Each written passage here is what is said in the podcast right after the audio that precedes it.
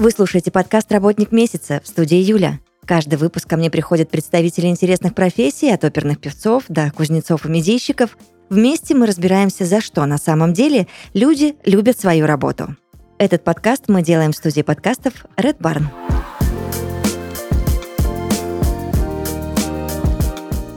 Подкасте «Работник месяца» Павел Львов-Белов, режиссер иммерсивных спектаклей. Привет. Здравствуйте, здравствуйте. Хочу задать тебе много вопросов. Ну, я готов, я за этим здесь. Давай на старте разберемся, для тех, кто, быть может, еще чего-то не понимает, что такое иммерсивный спектакль. Иммерсивный спектакль, как таковой, не имеет никакой, никакого определения.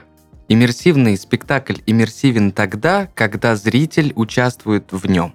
Как бы зритель участвует в любом спектакле, в этом сама суть театра, но иммерсивный спектакль подразумевает погружение зрителя в какое-то действие. Где-то можно прочитать, что это подразумевает, что зритель является соучастником спектакля или что он должен быть в маске почему-то и так далее. Но это просто определенные примеры, но ничего больше. В реальности иммерсивный спектакль подразумевает погружение человека, то есть его участие каким-либо образом.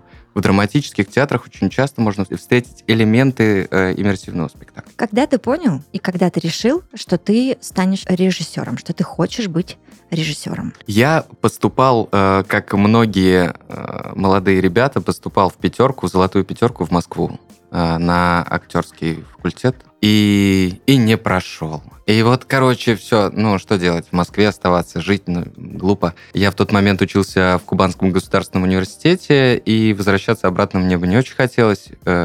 Без обид Кубанскому государственному университету. Всем привет. Но это было не мое, мне этого не хотелось делать дальше, поэтому я поступил сюда, в местный институт культуры, а не было тогда бюджетного набора на актерское мастерство. Поэтому я поступил на режиссуру, и вдруг вот оно как-то все, все, все встало на свои места. Вот иногда так бывает, ты человек берет и оказывается там, где нужно.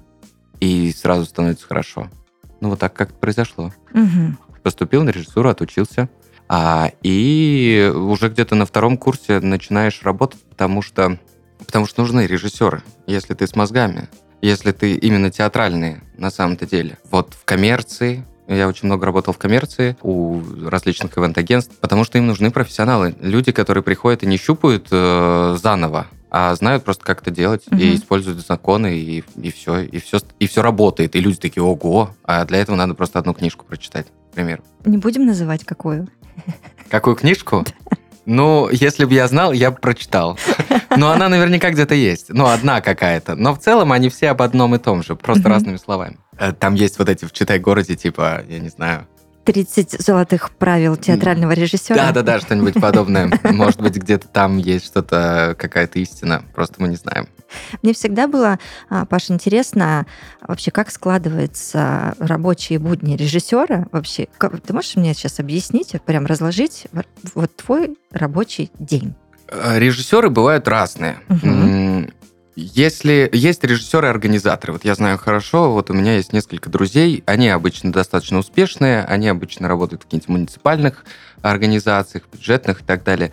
Это люди, у которых день расписан с самого утра, они четко понимают, куда они едут, что они делают, с кем они общаются и так далее. Мой рабочий день это, ну вот спросите, я не знаю, у художника, типа, какой у тебя рабочий день? Ну, не знаю. Все зависит от проектов, от э, от каких-то задач конкретных. То есть, если это сезон, если это там, грубо говоря, начало зимы, декабрь, то там бессонные ночи и куча каких-то дедлайнов, э, и все это перемешку, не спишь ночами, просыпаешься, там, спишь по два часа. Вот сейчас такой, такое вот время достаточно лайтовое. Сидишь себе, пьешь сок, просыпаешься часов в 12, не любишь себя за то, что так поздно проснулся, мог бы столько всего сделать, жизнь проходит мимо. Вот, э, примерно с такими мыслями посидишь часов до 6, попишешь что-нибудь. То есть все зависит. Режиссер вообще э, профессия настолько крутая именно потому, что ты можешь делать все самостоятельно. То есть ты полностью подчинен только самому себе. Когда ты режиссер проектный, а режиссеры сейчас практически все проектные, даже в драматическом театре, обычно режиссер заключает договор с кинотеатром, приезжает, поставил, уехал. Там премьеру сдал и больше не видит то, что он поставил. Если это проектный режиссер, он сам себе хозяин. Он э, захотел проект, пошел его сделал. Э, если сам проект не придумывается, то пошел, нашел какого-нибудь заказчика, он ему обозначил какой-то проект, бюджет и так далее. Так что все зависит от того, насколько хочется сейчас работать. Мгм. Мне сейчас не хочется. Что-то на богемном сейчас было, мне кажется. Ну, типа, да, так оно и есть. Богемная профессия это так-то. Мгм. А, ну, ты уже рассказал нам вообще, примерно обозначил, да, что такое иммерсивный театр. Я правильно понимаю, ведь он-то и не слишком отличается от обычного театра. Но мы, в свою очередь, да, а- обычные зрители, да, мне кажется, до сих пор все-таки ловим, знаешь, что это настроение, мы идем в иммерсивный театр, все такие, «А, ой, что же это, что-то волшебное нас сейчас будет ждать.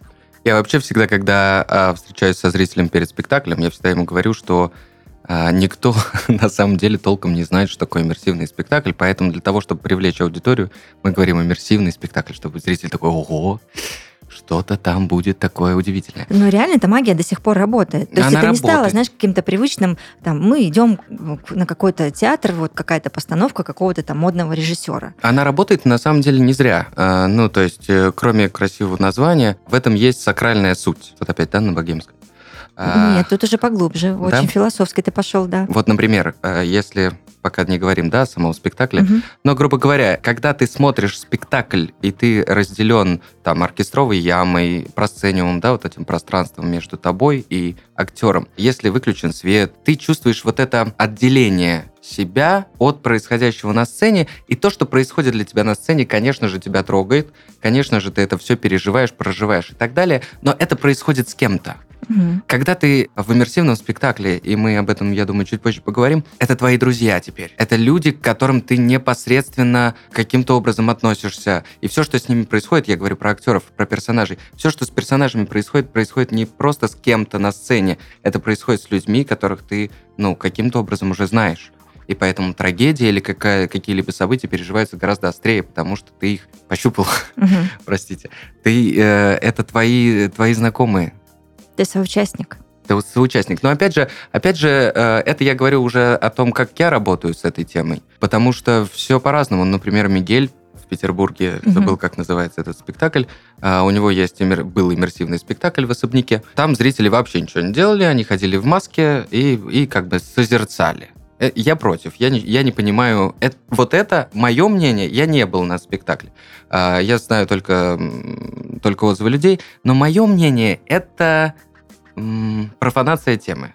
Ну, то есть, э, да, прикольно, ты перемещаешься по площадке, но сказать, что это иммерсивный театр, ну нет, ну это скорее что-то вроде шоу, там, э, квест в реальности, наверное. Мгм. Но это не иммерсивный театр. Мое мнение, что это не он. Давай уйдем в подробности. Теперь расскажи об иммерсивном спектакле «Отма».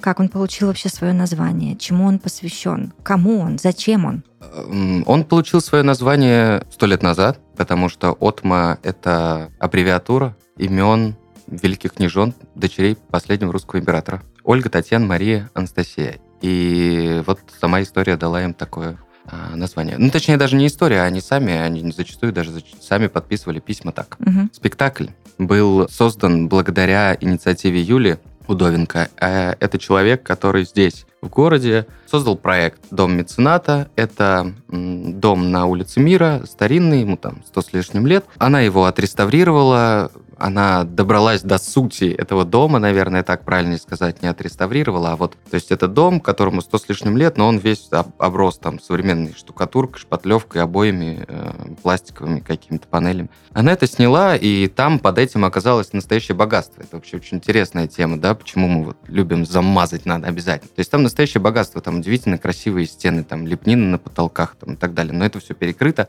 горами пластика и прочим. Она это сделала, ничего не приукрашивала, то есть вот она содрала эти стены, и вот эти стены живые, какие они были, э, вот эти полы, да, может быть, они не везде аккуратные, может быть, они не везде идеальные, но это они те самые, Мгм. и в этом пространстве она создала свою выставку, которая была посвящена, собственно, княгиням, и была названа «Отма». И там были какие-то фотографии, реальные вещи, старинные какие-то мелочи, можно до всего дотронуться, можно услышать голоса княжон записанные, их письма. Такой живой, живой музей. И как-то так вышло, что Юля... И пускала она туда людей бесплатно вау, да, абсолютно бесплатно, то есть это все стоило огромных э, средств, усилий, нервов и так далее, но люди приходили туда абсолютно бесплатно, они просто приходили, и она их пускала, и они приходили и напитывались этой атмосферой. Но она почувствовала, что нужно идти дальше, и стала искать того, кто оживит это пространство, и вот как-то мы с ней на этом деле сошлись. И когда мне предложили найти тему для этого спектакля. А, то есть я не был ограничен. Я подумал сразу, что, наверное, это должно быть что-то про Николая II, что-то про вот этот дореволюционный период. Стал рыскать, копать, и вдруг понял, что ничего интереснее и чище, чем тема девочек во всей этой истории, найти сложно. Потому что это вот тот момент непредвзятости, когда через это история чувствуется гораздо сильнее. Через абсолютно чистых людей. Грубо говоря, через э, прозрачное стекло проще различить то, что внутри бутылки, да? Но здесь то же самое. Девочки абсолютно прозрачны. И то, что они пишут в своих письмах, я говорю про Отму, то, что они пишут в своих письмах, как они описывают это время, это вот правда такая, какая она есть. И когда я вдруг это почувствовал, все сразу сложилось. Сразу стало понятно, что делать нужно об этом. Ну и название мы не стали изощряться. Вот оно красивое, интересное. А я очень не люблю вот этих вот громких слов, но все же. А, я задам этот вопрос. Э, ты можешь объяснить вообще, в чем идея, помимо того, о чем ты только что рассказал, да, идея и основная миссия вообще а, вашей постановки? Ты знаешь, вот э, это, кстати, штука, мы э, говорили про режиссуру, и это вот э, то, чему учат нас в институте, я думаю, что и в Москве, и в Петербурге этому учат, но почему-то не всегда это видно. Каждый спектакль должен иметь под собой какую-то цель а, не обязательно педагогическую, но как минимум зритель должен выйти с желанием что-то сделать или, или о чем-то узнать, или что-то поменять, или хотя бы с каким-то вопросом в своей голове, который нужно решить. А, если этого не происходит, это пустышка. И я не знаю, какая была миссия изначально у этого спектакля, Потому что мне просто хотелось рассказать эту историю, и мне хотелось поработать с вот этим форматом, ну, если уж так приземленно говорить. Угу. То есть я как вот как режиссер, мне было интересно, а каково это вот так поработать? Как будут на это реагировать зрители? Как я это выстрою? Но когда мы это сделали, это вдруг стало чем-то большим.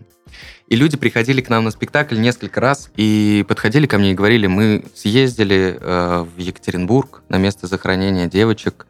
То есть это для них что-то открыло. Угу. Они стали читать, они стали изучать, они поехали туда. Это для них что-то вот особенное. В этом миссия.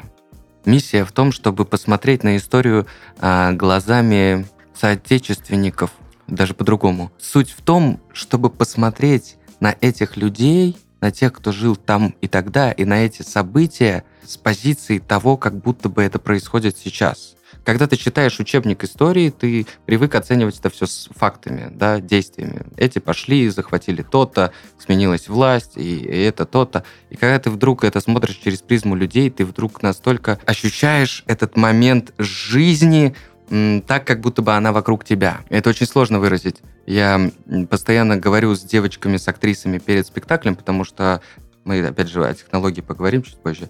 Ты работаешь со зрителем вот тет-а-тет. Это как в кино. То есть ты, ты в крупном плане. Если ты чуть-чуть э, поведешь мускулом, то ты, ну, то зритель поймет, что ты врешь. Вот, поэтому здесь нужно, ну, нужно максимально чувствовать, максимально верить. И вот это ощущение вот этих страшных происшествий, которые были в начале прошлого века, как будто бы это само собой разумеющееся. Ну вот как сказать? Ну вот когда ковид начался, драматической музыки же не играла. Mm-mm. М-м. Никто, никто там э, каких-то проходов э, камеры тоже не было. Это произошло вот так. Просто произошло. И все. И там тоже так произошло. И вот почувствовать вот то, что это может произойти вот так просто, легко, вот в этом сама загадка э, и того времени, и спектакля тоже. Немножко путано, простите. Очень понятно. Да? Да. Ну, я надеюсь. Раз уж мы заговорили об актрисах, я не могу тебе не задать технический такой вопрос. Хочется, чтобы ты рассказал, сколько человек задействовано в работе над каждым спектаклем, и также расскажи о коллегах своих, о взаимодействиях ваших. Мне вот, например, интересно, ты строгий режиссер или нет? Есть ли у твоих актеров и актрис право голоса? В проекте 12 человек. Из них 9 человек актеры, режиссер, режиссер-постановщик, он же помощник режиссера, скажем так, продюсер исполнительный в виде Юли и звукооператор. Вот такая команда. В данном случае, Мгм. вот на этом проекте. Мгм. Это обусловлено несколькими моментами. То есть, если бы мне, если бы я мог, может быть, я бы набрал команду побольше, может быть, я развернул бы это все помасштабнее. Но сам дом, в нем три комнаты, Мгм. он небольшой. И, и засовывать туда большое количество артистов бессмысленно. Ну, то есть ты почувствовал, что вот такого количества людей Да. будет более чем достаточно? Абсолютно, Мгм. абсолютно так. Вот. Мои артисты не то, что имеют право голоса. Мои артисты это и есть этот спектакль. Моя задача сделать так, чтобы артисты внутри происходящего чувствовали себя максимально комфортно, знали, что делать, понимали, какой у них якорь. То есть, грубо говоря, если действие ушло куда-то не туда или что-то произошло, что можно вернуться к этому якорю. Самое сложное было именно понять технологию э, работы вот с этой иммерсивностью, да. И иммерсивной, по-хорошему, является лишь первая часть спектакля. И это сделано не просто так. Первую часть спектакля мы вводим зрителя, грубо говоря, зритель приходит в гости э, к княжнам Романовым. И вот они играют, танцуют, э, зритель наблюдает за тем, какие-то у них перепалки, ссоры, что-то еще, читаем с ними письма. Это все происходит вот как, как вот так и должно быть. Э, Среди всего этого блуждает их служанка горничная Демидова, которая осталась с ними до самого конца. И вот такая жизнь. А, Это первая часть. И она максимально иммерсивна. То есть можно взаимодействовать с девочками, разговаривать, танцевать с ними, ходить куда-то и так далее. Вот он иммерсив, вот как он, как я его представляю. А вторая часть спектакля посвящена уже трагическим событиям, да, а, начиная с м, Первой мировой войны и заканчивая расстрелом в 18 году. И вот здесь зритель уже ничего сделать не может. И в этом вся суть, наверное. Теперь ты э, просто смотришь, как твои уже тебе близкие люди подвергаются вот э, таким испытаниям судьбы. Ты просто наблюдаешь. И мне всегда интересно, потому что, ну, мы не говорим, стойте здесь, вы ничего не можете сделать. Но всегда, ну, всегда интересно, что зритель-то на самом деле ничего не пытается сделать. Тоже э, как бы это все интересно наблюдать за этим как за таким социальным экспериментом. То есть очень интересно смотреть на людей, на то, как они а, в течение всего этого меняются. Скакнул с темы. Так что девочки, актрисы и актеры, в том числе, есть четыре парня, они — это их спектакль. И, то есть, грубо говоря, я даю, как и вообще так много кто работает, это, наверное, правильно. То есть я даю им четкие позиции, которые принципиальны для меня, не в плане там мизансцены или каких-то интонаций, нет, а в плане каких-то задач, да, э, их психофизических действий, событий. То есть я обозначаю м, грани. А что внутри этих граней делать, это их решение. А в течение репетиции они внутри этих граней болтаются, делают что-то. И потом ты, как режиссер, понимаешь, вот это было удачно, вот это не очень. Вы подстираете то, что неудачно, и оставляете то, что хорошо. Опять садитесь, что-то уточняете. Может быть, здесь грань слишком широкая, может быть, ее надо немножко подвинуть. Вы этим занимаетесь, и все, и все, и потихонечку это вытаскивается вот в этот процесс уже более-менее устаканенного спектакля, но он создан ими. Я написал сценарий, обозначил, и дальше уже просто регулировал э, то, то, что происходит. Мне нравится, как- с какой легкостью ты об этом рассказываешь сейчас. А я тебе скажу, что для меня это все равно непостижимая история.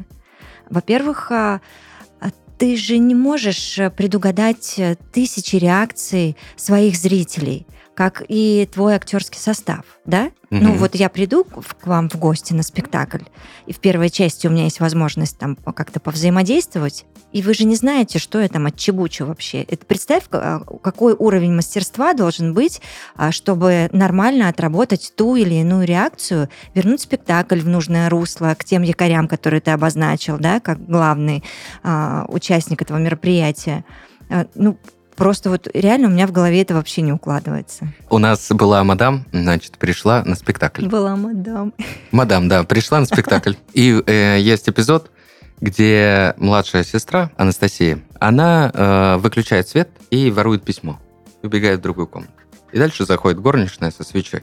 И у нас было так, что она выключила свет, забрала письмо, убежала, а какая-то мадам посмотрела так на это и включила свет. И горничная заходит со свечой, а свет включен. И она такая, ой, а у вас тут свет, а у меня просто там выключился. Ну, то есть, да, да это в любом театре такое возможно. У нас, кстати, и не Импровизация особо... во всех ее проявлениях. Во всех ее проявлениях, да. Очень много всего. Пьяные женщины приходили, что-то там их расстреливают, а она там что-то что комментирует. Ну, то есть по-разному, по-разному. Но на самом деле э, уровень, во-первых, надо сказать, что э, краснодарский зритель... Воспитан? Ну вот воспитан, наверное, не совсем правильное слово, Мгм. потому что, может быть, если бы он мог, он бы и по-другому бы делал. Но это вот э, такой... Сдержан? Сдержан, да, хорошее слово. Сдержан, он сдержанный. Мгм. И мы уже начинали об этом говорить, что зритель, когда приходит, вот, грубо говоря, вот она иммерсивность, да, в начале. Ну, то есть к нам пару раз приходили питерские ребята, и их прям вот легко вычленить, потому что они вот смотрят... а, не, могу показать это. Ну, в общем, они смотрят со- с открытыми глазищами, и ты видишь вот это вот их желание что-то сделать с этим, что-то подвинуть. А, зачастую в общей массе зритель приходит, он сразу становится к стенке, и он вот пытается вн- вникнуть в правила игры и в то, что происходит. И очень интересно наблюдать за тем, как руки сначала в замке, потом они расходятся, потом они уже абсолютно открыты, и потом они уже вот э, уже ближе к концу, к финалу, у, у них уже дрожат руки, они хотят что-то сделать.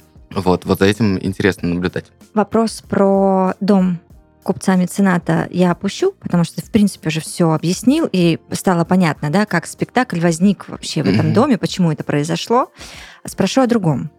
По сути, этот спектакль, это же твой ребенок. Ну, допустим, да. А ты радуешься, когда ты видишь зрителей не только из нашего города, когда приезжают, может быть, из других городов и стран.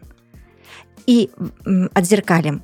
Тебе хотелось бы, чтобы спектакль, быть может, возник в каком-то другом пространстве, э, в другой стране или в другом городе? Мы э, рассматривали довольно серьезно до 24 февраля э, идею о том, чтобы отвести этот спектакль куда-то э, в Петербург. Мы даже нашли площадку, и все было достаточно четко обговорено. Нам нужно было просто заработать эти деньги, чтобы Поехать. поехать. Мгм. Но, к сожалению, ситуация такая, какая она есть. Нам не удалось этого сделать, и денег нам заработать не удалось.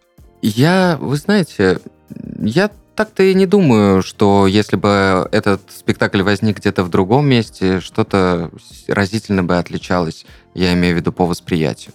А, Может быть, было бы интереснее сыграть где-то на исторической родине самих княжон, да, где-то во дворце э, и так далее. Но это совсем другие масштабы, это совсем другой спектакль. Поэтому тот спектакль, который есть здесь, он может существовать только там, где он есть. Мгм. А в другом пространстве это будет другой спектакль. А верно ли сказать, что дом, ну ты тоже, опять же, отчасти уже это проговорил, но тем не менее, давай немножко здесь притормозим. А, Дом это полноценный участник, тоже герой спектакля, если так можно сказать, да? Но Если да, то как, в принципе, вам удалось этого достичь? дом, ну, безусловно, часть спектакля. И, безусловно, это персонаж. Мы не могли иначе, и, наверное, больше усилий потребовалось бы, чтобы этот дом не участвовал. Ну, то есть это очень сложно. Как это вычеркнуть э, или вынести за скобки пространство, в котором все это происходит. Мало того, а, сам дом, у него очень мощная атмосфера. Ее очень тяжело описать, это проще ну, почувствовать, придя туда. У него очень мощная атмосфера, а, которая, ну, как сказать, очень сильно отличается от отреставрированных старых зданий. Да? Ты как будто бы смотришь в прошлое, вот как будто вот так вот открылось пространство, и ты туда заглянул. Не, не ты попал туда, а ты вот как будто видишь его, да, это, это очень э, интересно, и среди всего этого бегающие девушки в белоснежных платьях создают это ощущение каких-то привидений твоих личных. И дом вот такой немножко подобшарпанный, да, старая мебель, и вот эти девочки, все это создает ощущение какого-то прошлого, да, но при этом очень близкого тебе сейчас в данный момент. Какой-то сон. Вот хорошее, наверное, слово. Сон – это сон о прошлом, но очень достоверный. Давай дальше еще погружаться в твою профессию. Давай. А, Вот после всего того, что ты уже рассказал, да, о спектакле иммерсивном, о том, где это происходит, как это происходит, а, с кем это происходит. Ты сейчас понимаешь и сможешь ли мне рассказать, есть какое-то отличие режиссера иммерсивного спектакля и режиссера, ну, скажем так, обычного академического спектакля? Драматического. Да, драматической какой-то постановки. Есть отличия или нет? Хороший э, драматический режиссер может сделать все, что угодно. Но мое понимание такое, что школа драматического театра, если она воспринята режиссером адекватно, э, если он был хороший ученик, то может делать все, что угодно. Снять фильм, э, я не знаю, поставить шоу, поставить иммерсивный спектакль, поставить цирковое представление. Законы везде примерно одинаковые. Мгм. Просто выразительные средства немножко разные. Но, э, м, то есть я думаю, что драматический режиссер спокойно может поставить иммерсивный спектакль. И самое главное, что это зачастую происходит. Мы уже говорили о том, что, э, ну, например, э, Любимов, да, это театр на Таганке, э, зачастую использовал в своих спектаклях именно вот такие. Это было, извините, 60-е, 70-е, 80-е годы. Он задействовал именно зрителей, и это было чем-то вроде иммерсивного, наверное, а, Мгм. как минимум элемента. Крымов Дмитрий, это нынешний режиссер, тоже зачастую это делает. Это возможность выйти за границы, да, потому что театр, как и любое другое классическое искусство, оно, ну, имеет свои какие-то границы, и ну, все время вариться в одном и том же очень тяжело. И вот иммерсив как форма, это вот такая попытка выбраться в какую-то, в одну из сторон, чтобы там что-то попробовать, что-то там повертеть. Ты можешь мне объяснить, что самое сложное в твоей профессии? Не потерять себя очень сложно во всей этой профессии. Ну, мы уже затрагивали тему о том, что режиссура штука очень многогранная. И э, да, режиссер драмы может поставить э, там цирковое шоу, а режиссер цирка теоретически может и спектакль поставить. А, но, но все-таки их жизнь а, их, э, ну, как бы, обстоятельства очень сильно отличаются. То есть режиссер цирка от режиссера драмы отличается все-таки как профессионал. Мгм. Поэтому я говорю за себя. Я много работал в коммерции, много работал с ивентом. э, Не очень это люблю, но вот это то, то пространство, где, где есть бюджет и где ты можешь э, что-то придумать, да, покрутить и вот сделать. И вот там очень легко потерять себя и, и начать делать, начать делать ремесло, начать делать вот просто что-то, дабы удовлетворить заказчика. Ты Мгм. начинаешь создавать некие красивые картинки, обманчивые штуки а, для того, чтобы просто пустить пыль в глаза, и зритель такой, во, да, круто, это вот столько стоит. А на самом деле это, ну, гроша ломаного не стоит, потому что ты ничего как режиссер не сделал. Поставил по местам артистов, там, сказал им, что делать. Как хореограф, может быть, а как режиссер вряд ли. А, Режиссер это в первую очередь анализ, это в первую очередь э, теоретическая работа, обработка материала. Если ты сам пишешь сценарий, это еще, еще глубже, да. Ты обрабатываешь информацию, сначала просто обрабатываешь ее, ужимаешь, а потом пропускаешь ее через себя, и эту информацию уже выдаешь в качестве своей позиции. Вот. И вот таким образом создается некое зерно, из которого вырастает спектакль. Вот. А когда этого зерна нет, то это все, ну, это все рюшечки, как у нас называется. Рюшечки. Украшательство. Расскажи, что в планах. А, Еду поступать. Еще Так. хочу поучиться, да. А, Так а что, мне, мне 24 года, кстати. Не женат. Я поеду поступать, надо еще поучиться. Куда? В Москву. А, К сожалению, э, в России всего один институт, кто, который набирает на очку режиссуру и дает при этом возможность бюджетного второго высшего образования. Это ГИТИС. Поеду, попробую. Не получится, а вернусь. Э, После Отмы было очень много предложений. На самом деле, опять же, видимо, из-за того, что иммерсив очень близок к ивенту, а все-таки, да, если так подумать. Ой, ну нет, ну давай не будем в это скатываться. Ну, пожалуйста. Ну, я к тому, что... Давай мухи отдельно, котлеты Хорошо, отдельно. хорошо, договор. Э, Но я говорю о том, что людей, особенно коммерческих, очень быстро заинтересовала сама форма. Ну, это было ожидаемо, согласись. Да, да. И мне вот после отмы прям пришло несколько очень э, таких достаточно симпатичных проектов, но по причине того, что я заканчиваю институт сейчас, я ставлю диплом, он вот будет, выйдет 9 мая, И потом я поеду в Москву, я, в общем, не стал э, браться за все это. Но вернусь, возьмусь, наверное, если вернусь. Мгм. Вот, в планах так. Вообще, э, маленькая ремарка. Когда спектакль ставился, Отма когда ставилась, никто не мог вообще предположить того, что это не разовая история. У Вы на- не надеялись Во- на это? Мы вообще, мы не то, что не надеялись, мы даже не думали об этом. М. Это был такой вот такая авантюра смешная, интересная. Что-то там даже какие-то вот мы получили эмоции. У нас даже фотоаппарат на первых порах был картонный в начале. Вот. А потом, когда выяснилось, что зритель э, выходит под очень большим впечатлением, искренним, мы вдруг поняли, что сделали ну, что-то... Мы не, не питаем иллюзий, что мы сделали что-то гениальное, но мы явно сделали что-то, что а, трогает людей. А в этом вся суть нашего искусства.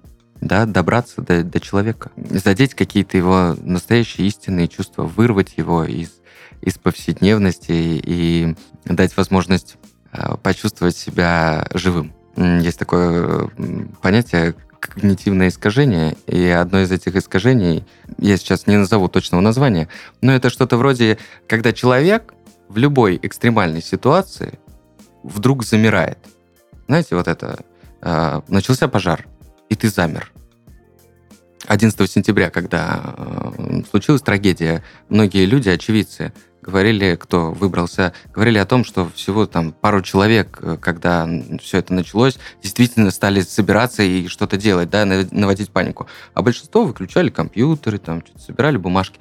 И вот это в человеке абсолютно э, вот это заложено в человеке. Это вот как, э, как у животных, да, и многие животные замирают в моменты опасности. Вот в нас это тоже заложено, и зачастую не только в моменты опасности, но и просто в те моменты, когда надо жить, а ты замер. Как раз театр, и особенно этот формат театра иммерсивный, позволяет э, потренироваться, что ли. То есть это такой тренинг экстремальной ситуации, когда ты видишь э, жизнь и думаешь о том, а вот как бы я поступил, если бы это было на самом деле. Как-то так. Я скажу тебе честно, вы сделали что-то большое, потому что мне про Отму прожужжали все уши. Спектакль еще можно посмотреть? Нет, он закрыт. Расходимся. Но спектакль действительно закрыт. Э, возможно, Он снят. откроется? Снят это называется. Мгм. Ну, мы планируем, возможно, возможно, мы сделаем еще несколько показов э, летом.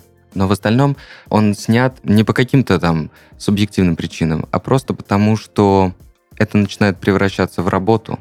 Девочки, когда играют в спектакле, актрисы, они находятся э, в, таком, в такой непосредственной близости перед человеком, а, что э, они обязаны чувствовать. На ремесле здесь, ну, просто ты, ну, это просто не получится. Э, Зритель очень легко чувствует это. Он может не, не объективно это почувствовать, может быть, даже не, не, не даст себе отчет о том, что он что-то почувствовал. Но он обязательно это почувствует. Он обязательно почувствует, что ты, что это неправда. Он выбьется. И поэтому девочки тратят огромное количество внутренней силы и энергии для того, чтобы выходить к зрителю и отыгрывать этот спектакль, вот эту жизнь. И в какой-то момент, когда мы играли много спектаклей, у нас были дни, когда мы играли 6 спектаклей. Ну, там, по три спектакля в день. Подряд. Там, перерыв буквально час. И я вдруг заметил, я за кулисами, я вдруг заметил, что девочки уже кричат свои монологи, чтобы вот почувствовать. А это не то, мы не, мы не об этом. Поэтому мы сначала стали делать большие перерывы между спектаклями. А потом, когда, опять же, наступило э, сложное время, зритель стал ходить реже, э, их стало меньше.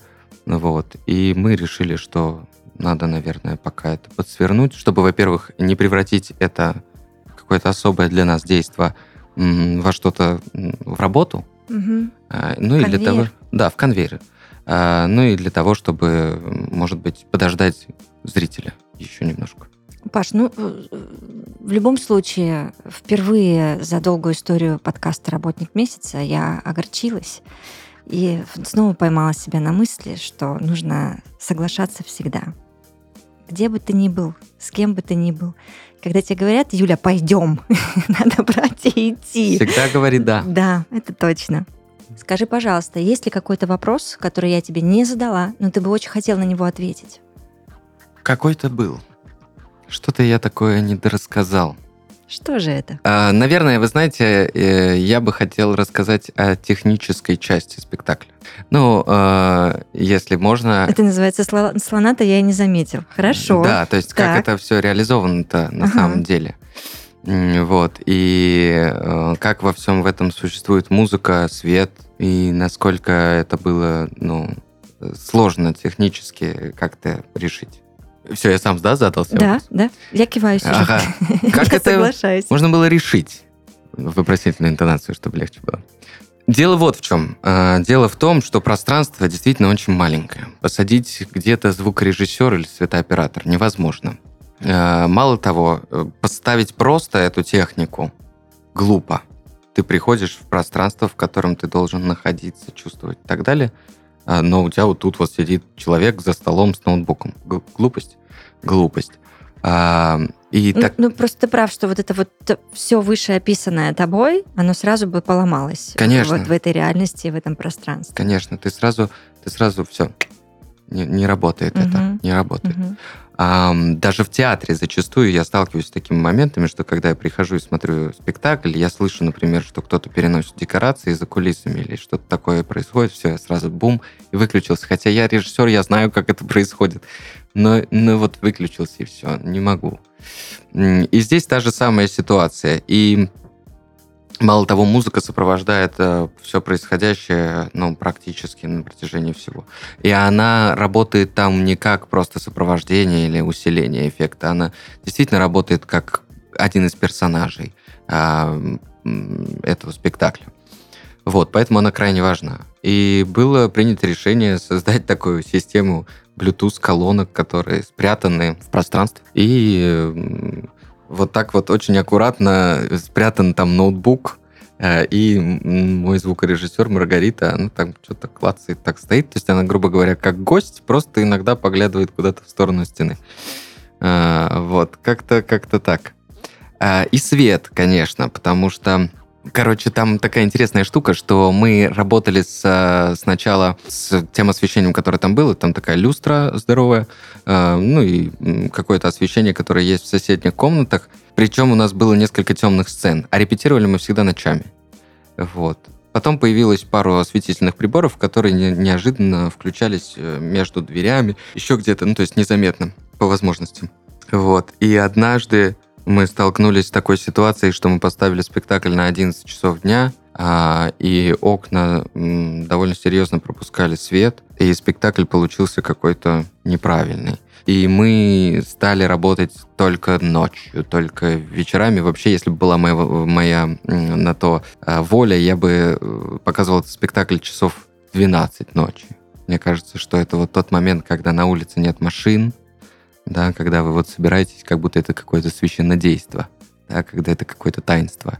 Вот тогда это интересно. А когда ты приходишь в 11 часов дня, у тебя еще потом, там, не знаю, ребенка забирать из школы, и надо, надо что-нибудь покушать купить, и, а вечером э, было бы неплохо сходить в ресторан куда-нибудь, ты вот об этом, обо всем думаешь, и что-то зашел такой, ну да, хорошо, вышел и, и пошел по своим делам. Фигня какая-то получается. Поэтому, поэтому мы ну, стали работать только вечерами. И хотелось бы, конечно, работать вообще по ночам, но зритель довольно тяжело это воспринимает, массовый зритель. Вот так. Я очень тебя благодарю Спасибо. за вот это прям глубокое погружение. Спасибо. А, я еще хотел маленькую э, тоже ремарочку, вставочку сделать. Мгм. Перед каждым спектаклем мы работаем с а, артистами. Это большая редкость для театров, вообще как таковых. Но, как бы, как уже сказано, э, это театр, где ты находишься очень близко. И соврать значит испортить спектакль. Поэтому каждый раз э, перед спектаклем, вне зависимости от того, сколько там чего э, времени у нас осталось, мы выключаем свет, садимся и говорим, и обсуждаем. И каждый раз спектакль о новом, потому что э, каждый раз мы затрагиваем новые темы в, эти- в этом самом разговоре, чтобы девочек, э, актрис и актеров э, можно было подцепить каким-то новым взглядом на, на проблему или новым взглядом на вот это историческое событие. И очень интересно то, что я выхожу к зрителям всегда. Раньше не выходил, но э, выяснилось, что надо все-таки какие-то вещи пояснять. Я выхожу к зрителям перед спектаклем и тоже их настраиваю всегда. Э, ну, объясняю какие-то принципиальные вещи, что вы можете там делать то-то, нельзя делать то-то. А есть какие-то вещи э, именно психологические.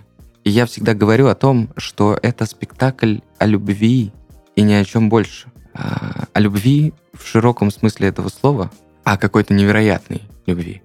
Вот этих девочек друг к другу, к своим родителям, к государству, к, э, к будущему государства.